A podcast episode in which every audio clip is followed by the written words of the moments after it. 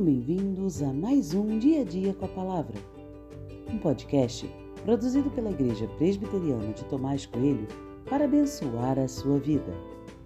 O título de hoje é Continuamente e tem por base o texto de 1 Crônicas 16, 39 e 40, que diz: E deixou Zadok, o sacerdote, e os sacerdotes, seus irmãos, diante do tabernáculo do Senhor, no lugar alto de Gibeão, para oferecerem continuamente ao Senhor os holocaustos sobre o altar dos holocaustos, de manhã e de tarde, segundo tudo o que está escrito na lei que o Senhor havia ordenado a Israel.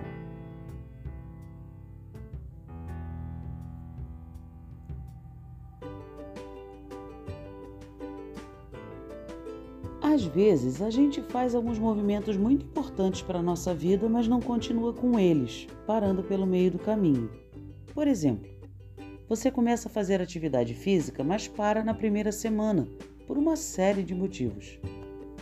Continuamente é a palavra que me chama atenção nos versos acima. Não foi algo pontual, esporádico. Mas por que menciono isso? Qual é a relevância? No contexto, a arca da aliança com Deus estava abandonada. Davi então teve a atitude de trazê-la para junto do povo, mas trazer a arca era apenas um movimento. Prestar culto a Deus era um movimento que precisava acontecer continuamente. Cuidar da saúde é importante, mas isso precisa ser contínuo. O mesmo vale para a vida com Deus.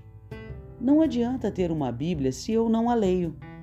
Não adianta saber orar e não separar tempo com Deus, e por aí vai. Continuamente. Esse é o exercício que precisamos fazer em todas as áreas da nossa vida. Precisamos sair da pontualidade para algo que entre de verdade em nossa rotina.